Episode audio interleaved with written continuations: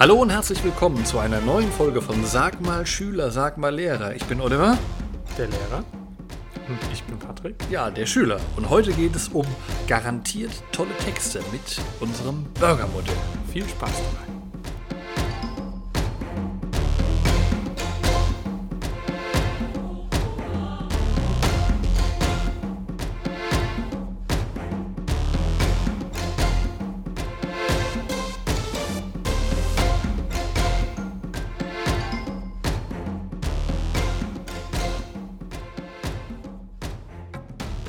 Bevor es also losgeht mit der Folge, noch eine kleine Ankündigung. Und zwar werden wir oder machen wir ein Gewinnspiel für diese Folge. Yes. Guckt dazu gerne bei Instagram vorbei. Das ist nämlich eine der Bedingungen. Ihr solltet uns bei Instagram folgen. Ihr solltet diesen Podcast abonnieren und ihr solltet hier ein Feedback schreiben und eine Bewertung abgeben. Ich weiß, viele haben schon eine Bewertung abgegeben, aber noch kein Feedback geschrieben. Also schreibt einmal ein, zwei Sätze, wie ihr unseren Podcast findet. Ähm, genau, einfach ein paar Feedback-Sätze raushauen. Und dann habt ihr die Möglichkeit, wir verlosen viermal das Bestnotenbuch von Martin Kränkel. Haben wir schon mal in der Story vorgestellt, werden wir dann auch nochmal in der Story vorstellen und das verlosen wir dann viermal unter den, ja, die es machen werden. Wenn es jetzt nur vier, vier ein Feedback schreiben, dann kriegen die vier halt ein Buch. Die haben Glück das gehabt, heißt, ne? genau, versucht erster zu sein und dann bekommt ihr gratis das Buch zugeschickt. Genau, also wir werden am Ende des Podcasts dann auch nochmal die Teilnahmebedingungen nochmal wiederholen, damit das alles klar ist. Ihr könnt auch gerne in die Show Notes gehen, also unter der Folge findet ihr immer einen Text, wo beschrieben ist, um was es in der Folge geht, ein paar Links und so und da findet ihr auch nochmal die Teilnahmebedingungen für das Gewinnspiel. So viel dazu, Oliver, und dann starten wir heute mit garantiert tolle Texte. Eine der schwierigsten Aufgaben in der Schule ist, Texte schön, gezielt, sicher, gut zu schreiben. Auf jeden Fall. Ja. Und ja, aus deinem Lehreralltag, was kannst du so sagen? Was sind so die Herausforderungen mit Texten, Textstrukturen? Also die, die mich kennen, wissen ja, ich bin äh, am beruflichen Gymnasium in der Oberstufe unterwegs. Das heißt, den Prozess, der vorher Mhm. stattfindet, von Klasse 5 bis Klasse 10, den gestalte ich nicht mehr aktiv mit, aber ich habe ihn erlebt. Von daher weiß ich, dass eigentlich so gut wie alle Textsorten in der Mittelstufe geübt worden sind. Also von der Inhaltsangabe über die lineare und dialektische Erörterung, Analysen schreiben und so weiter. Das sind alles Textformen, die in der Mittelstufe schon mal vorgekommen sind. Das heißt, theoretisch, theoretisch müssten die auch für die Schüler verfügbar sein. Häufig ist nur, ja, aber das haben wir ja in der siebten Klasse gehabt, das ist schon so lange her. Ja, das kriege ich auch öfter mal zu hören, weil das Problem ist, dass du in der Einführungsphase auf jeden Fall die meisten Sachen nochmal wirklich wiederholen musst. ja. Und dann ist aber ein Effekt, der leider auftritt, offensichtlich durch die Prägung in der Mittelstufe, wenn ich konkret in meinem Unterricht an diesem einen Thema arbeite. Zum Beispiel lineare Erörterung zu schreiben, Five-Paragraph-Essay im Englischen. Dann weiß ich in der nächsten Arbeit, ah, die haben die Struktur da, die schreiben mir in der Regel ganz ordentlich nach diesem Konzept ihren Five-Paragraph-Essay. Und dann geht es weiter, kommt die neue Textform, was weiß ich, Cartoon-Analyse, aber der Arbeitsumfang wird ein bisschen größer und dann kommt am Ende trotzdem nochmal ein Five-Paragraph-Essay dran vor. Und dann geht es manchmal Kraut und Rüben hin und her, weil sie haben sich eben dann fokussiert Ja, ja. alleine auf die Cartoon-Analysis und dann gehen diese ganzen Sachen einfach wieder verloren. Und das ist ziemlich schade, weil es gibt ja ein gewisses Grundraster, was eigentlich dahinter liegt. Ja, und das Aber- Grund, Aus deiner Schülersicht, ich meine, du hast ja auch erlebt, so bei den Klassenkameraden drumherum, passt das zu dem, was ich da so sage? ja, also es ist immer ein Kampf. Ich glaube, das ist das Schlimmste für einen Schüler. Die Struktur, die dann für, den, für die Klausur klar ist oder für die Arbeit, ist ja meistens, hm, wir schreiben eine Rede, eine analysierende Rede, wir schreiben eine lineare Erörterung beispielsweise. Aber dann wird sich halt nur darauf fokussiert und es sind auch meistens nicht so, ja, die, die Grundvoraussetzungen für einen guten Text werden halt nicht verstanden. Es geht nämlich nicht nur, und da kommen wir zum Grundmuster des Textes, nicht nur um, ja, eine gewisse zu verstehen, was gefragt ist. Also nehmen wir an, bei einer Erörterung, zum Beispiel Pro und Contra, oder wie man Das das, Ganze abschwächt. Ja, genau, genau. eine dialektische Erörterung, ja. Oder geht es vielmehr auch um die Struktur, nämlich ein Text braucht immer Struktur. Das ist ganz wichtig. Ja, also das Grundmuster eines Textes, merkt euch, Texte brauchen Strukturen. Und damit ihr diese einzelnen Textformen verstehen könnt und verinnerlichen könnt, raten wir unseren Coaching-Teilnehmern immer, erstellt euch eine große Liste, das kann auch über ein A3-Blatt sein, mit allen Textformen, die vorkommen können oder die ihr schon mal gehabt habt. und schreibt da die Merkmale drauf. Was ist wichtig für die äußere Struktur, für die innere Struktur? Da kommen wir gleich noch zu. Und schreibt euch das wirklich auf und heftet euch das in den Ordner, in den jeweiligen. Und dann wisst ihr immer, ah, da kann ich wieder rauspacken und könnt auch zwischenzeitlich mit diesen Textformen auch üben. Nehmen wir an, ihr habt eine Hausaufgabe, zum Beispiel mit einem Five-Paragraph-Essay zu schreiben, könnt ihr das immer wieder auspacken und müsst euch nicht immer wieder neu reindenken. Ja? Es geht immer darum, Systeme zu schaffen. Mhm. Ihr müsst euch nicht wieder neu reindenken und denken, oh, jetzt muss ich erstmal im Internet suchen, was ist Five-Paragraph-Essay, sondern ich habe diese Liste angefertigt und mit der kann ich jetzt, darauf kann ich wieder zurückgreifen und sagen, systematisch, das und das und das brauche ich und so kann ich es anwenden. Und das ist die Struktur, die ihr braucht, das und Grundmuster. Manchmal musst du eben indirekt darauf zugreifen, weil nicht jedes Mal sagt dein Lehrer, vielleicht am Anfang, wenn er diesen Five-Paragraph-Essay genau, zum Beispiel ja. eingefordert hat, write a Five-Paragraph-Essay on the following question. In der Regel ist das ja eine Ja-Nein-Frage. Irgendwann kriegst du nur vorgegebene Ja-Nein-Frage. Ähm, und dann musst du halt selber entscheiden, welche Form von Text du dazu produzieren möchtest. Es gibt jetzt zwei dann Varianten. Ist besser, so eine Übersicht zu haben. Als lineare Variante oder als dialektische Variante mit Pro-Kontra-Abwägung. Aber dann wird trotzdem erwartet, dass du einen klar strukturierten Text schreibst. Und wir geben unseren Leuten auch immer mit dieses Bild des Burgers. Ich glaube, meine Schüler können es auch nicht mehr hören. Ja, ich, ich sage immer, Kinder, back mir Aber Burger. Aber es hilft ihnen, es hilft ihnen. Das, ja, weil das das Bild einfach im Kopf klar macht. Weil du weißt, ein Burger, der hat ein Brötchen, der das ganze Ding zusammenhält, und zwar oben und unten. Ja. Und zwischendrin der Belag, der kann natürlich variieren. Und das sind dann unsere verschiedenen Aufsatzformen. Ne? Also von Chicken Burger über Doppelwopper, keine Ahnung, wir wollen keine Werbung für irgendwelche Fastfood-Läden machen, ja. aber die Belege können ja unterschiedlich sein. Und in dem Moment, wo ich eine Aufgabenstellung bekomme, bestellt der Lehrer sozusagen bei mir einen Burger. So, und jetzt hast du die Wahl. Entweder du hast es drauf und kannst dich erinnern in deinem Kopf oder aufgrund deines Merkzettels, den Patrick gerade erwähnt hat. Du weißt, ah, so sieht also dieser Burger aus, so muss ich den bauen. Oder du knallst ihm einfach alles irgendwie auf den Teller. So, da kannst du mhm. überlegen, bei wem der Lehrer lieber ist. Sprich, die bessere Note gibt. Ja? ja. Also achte darauf, dass deine Texte Einleitung und Schluss haben, das ist das Burgerbrötchen. Und der Belag, das ist dann der Hauptteil und der gliedert sich dann immer ein bisschen unterschiedlich, je nachdem, welche Form von Text du am Ende produzieren sollst. Genau, weil das ist, wie schon angesprochen, gibt es ja zwei Komponenten. Wir haben die äußere Struktur, also das angesprochene Burgermodell. Es ist immer Einleitung, Hauptteil, Schluss. Immer. Ja, also es ist, es leitet immer ein, es ist immer der Hauptteil mit den verschiedenen Argumenten beispielsweise. Bei einem Schluss ist manchmal auch noch eine eigene Meinung dabei, aber es ist immer dieser, dieses grobe Raster, was dein, deine Inhalte auch zusammenhält. Weil auch wenn ihr, nehmen wir an, ihr schreibt nur eine, eine, eine Aufgabenstellung, ihr müsst irgendwas begründen und ihr sollt jetzt, das ist eine Aufgabe im Unterricht, ihr sollt jetzt keine Einleitung, Hauptteil, Schluss schreiben, nehmen wir mal an als Beispiel. Dann macht es aber trotzdem in eurem Kopf etwas, weil dadurch, dass ihr diese vorgegebene Struktur habt, ah, ich kann in den Text einleiten, ich kann begründen, Argument, These, Argument, Beispiel, Beleg.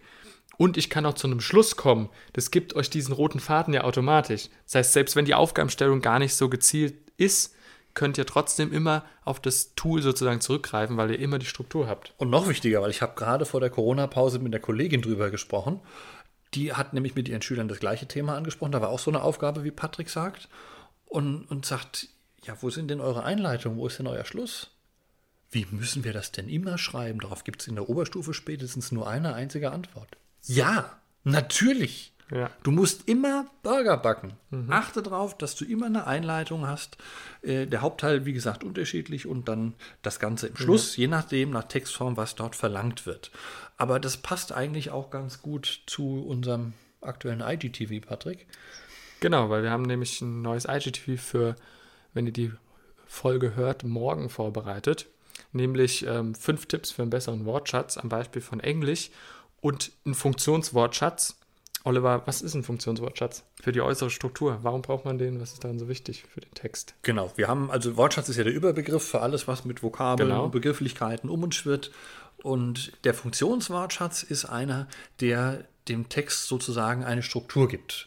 Der Kontrast dazu, das haben wir dann gleich bei der inneren Struktur noch, ist der Themenwortschatz. Das ist das, was die meisten eigentlich im Kopf haben.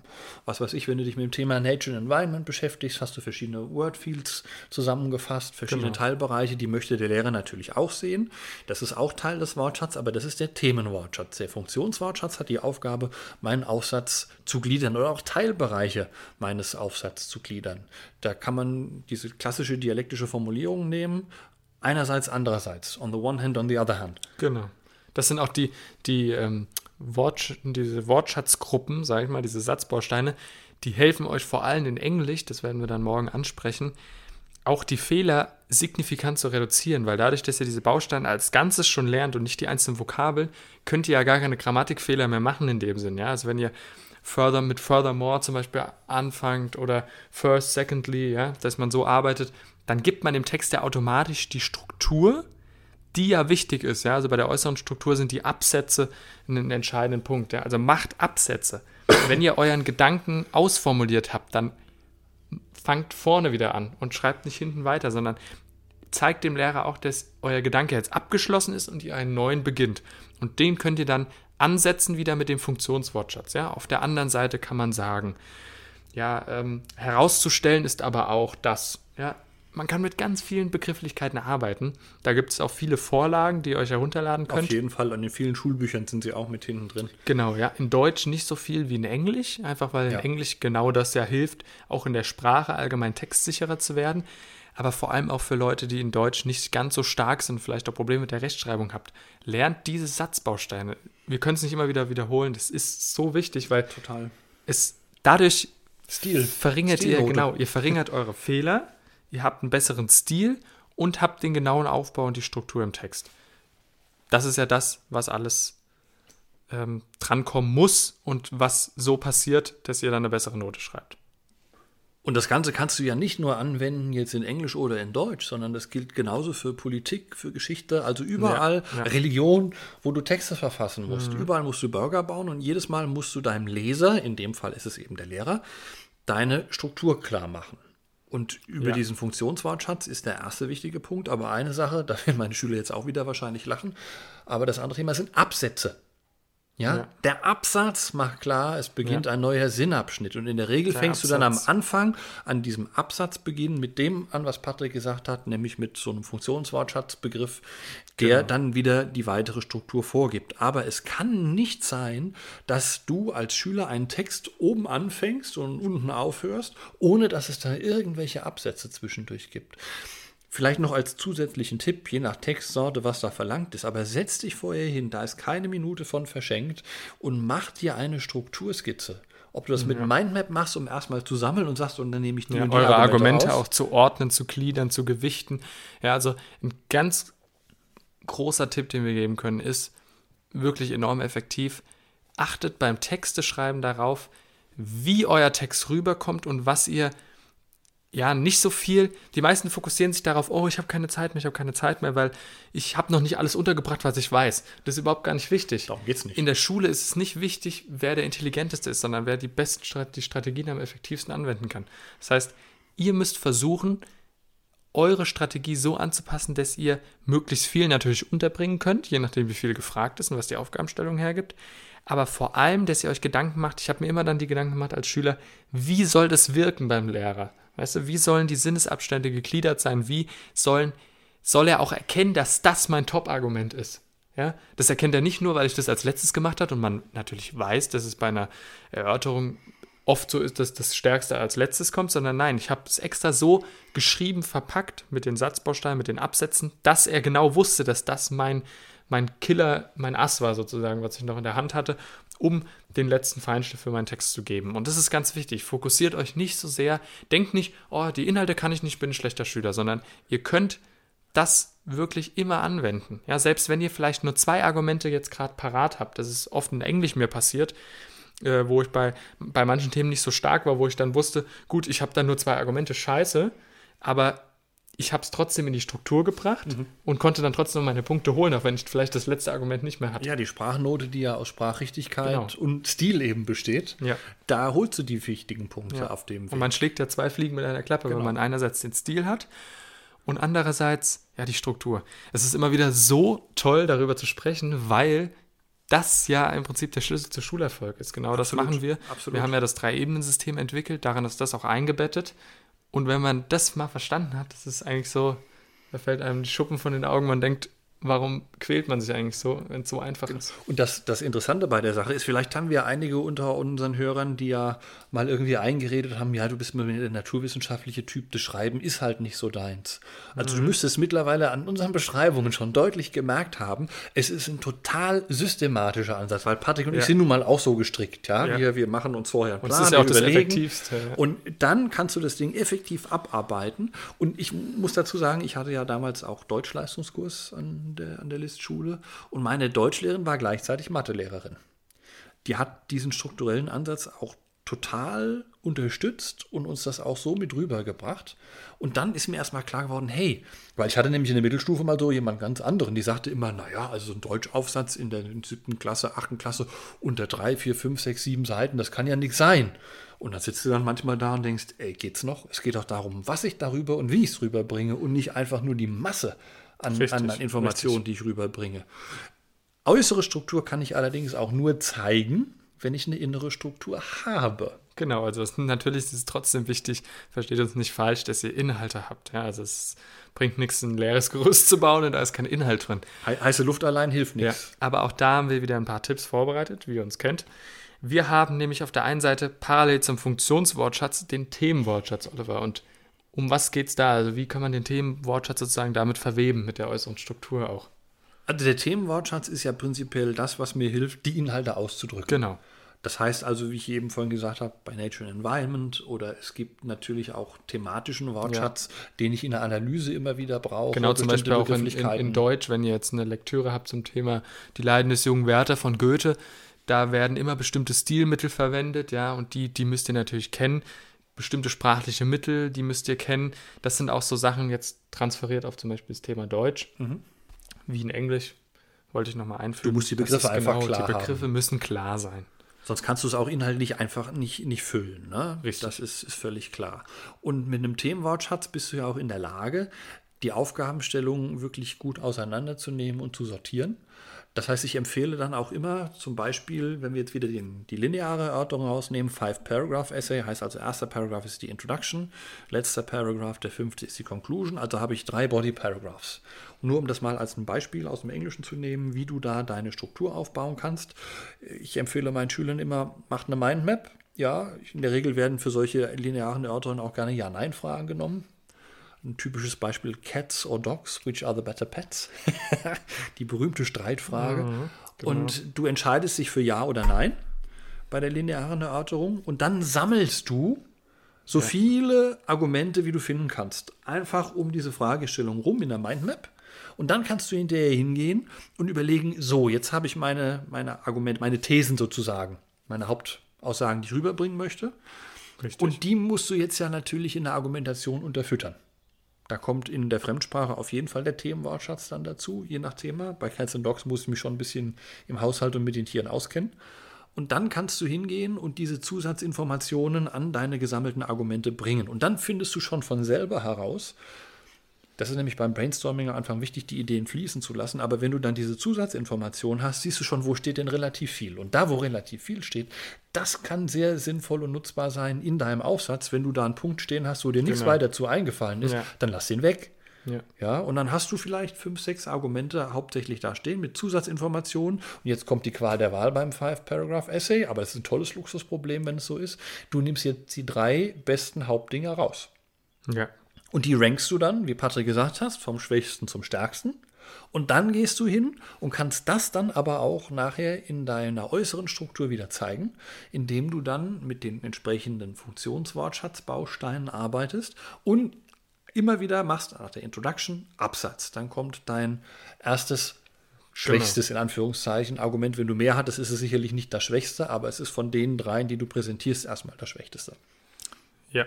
Absatz, das zweite, Absatz, das dritte, Absatz, Conclusion. Baff. Und so zeigt sich dann die innere Struktur auch in der äußeren ja, Struktur. Genau, weil die innere Struktur hat ja jetzt auch einen roten Faden dadurch bekommen, ja, dadurch, dass ihr den Themenwortschatz habt.